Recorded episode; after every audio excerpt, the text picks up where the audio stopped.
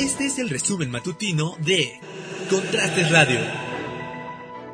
La presidenta municipal de Puebla, Claudia Rivera Vivanco, aseguró que no ha presentado síntomas de COVID-19, lo anterior después de que Elisa Aceves, secretaria general, y Lourdes Rosales, secretaria de Seguridad, dieran positivo a esta enfermedad. La alcaldesa de Puebla está sana y sigue trabajando de manera normal. El gobernador de Puebla, Miguel Barbosa, ofreció a la Federación el sistema estatal de salud para llevar a cabo la aplicación de la vacuna contra el COVID-19. Es decir, Miguel Barbosa ofreció los hospitales, centros de salud, los CESAS y las unidades médicas para poder aplicar la vacuna.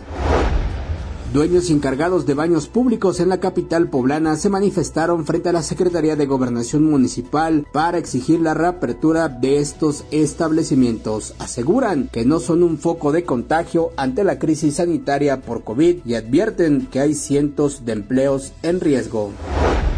La presidenta municipal de Cuautlancingo, Lupita Daniel, entregó tres casas más del programa Hacer Vivienda, Hacer Futuro, impulsado por el gobernador Miguel Barbosa. Este programa tiene como finalidad reducir el rezago, combatir el hacinamiento y mejorar la calidad de vida de los vecinos de Cuautlancingo.